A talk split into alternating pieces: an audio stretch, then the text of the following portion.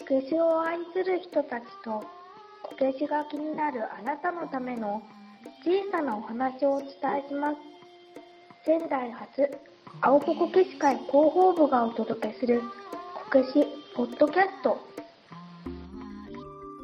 こんにちは。こけちポッドキャスト初回は短めのテスト配信です。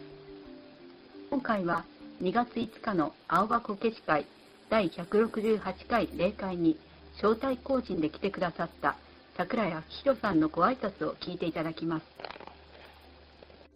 雪でして、あの景色が全然違うので別別天地なような気がしています。あのこっちに来るようになってから、今朝今朝もすごい雪だったもんですから、今雪はけしなきゃいけないんですけど、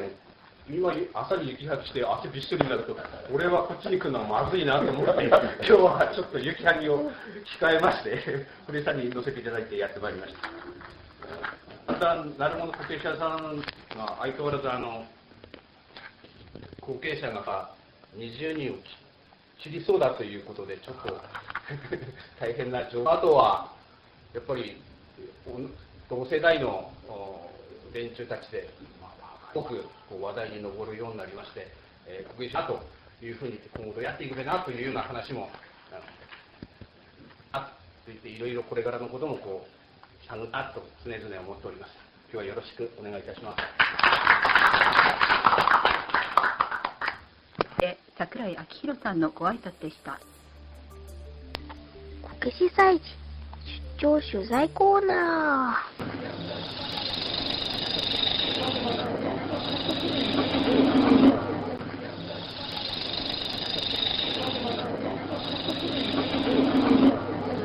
今の音は三春文夫さんのろくろ作業です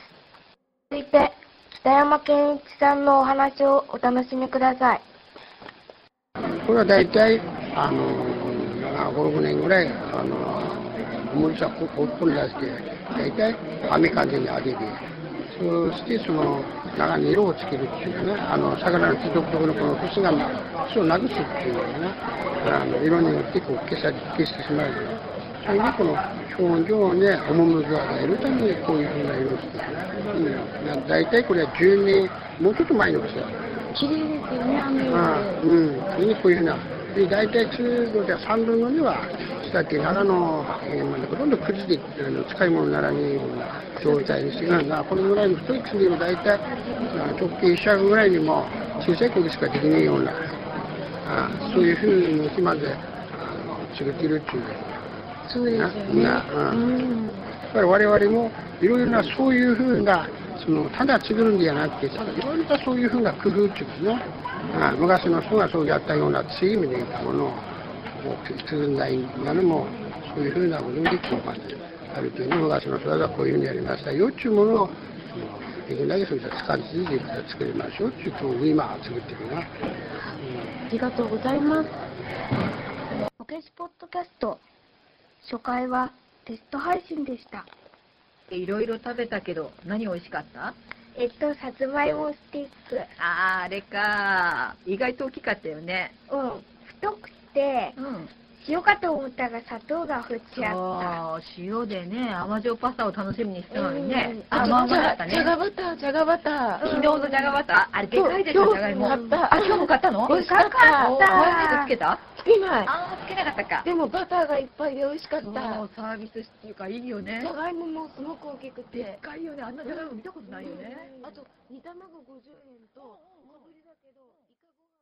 た。定期配信ですので、次回はいつになるかわかりませんが、気になる方は、青ぼこけし会のブログでご確認ください。次回もこけしとともに、またお会いしましょう。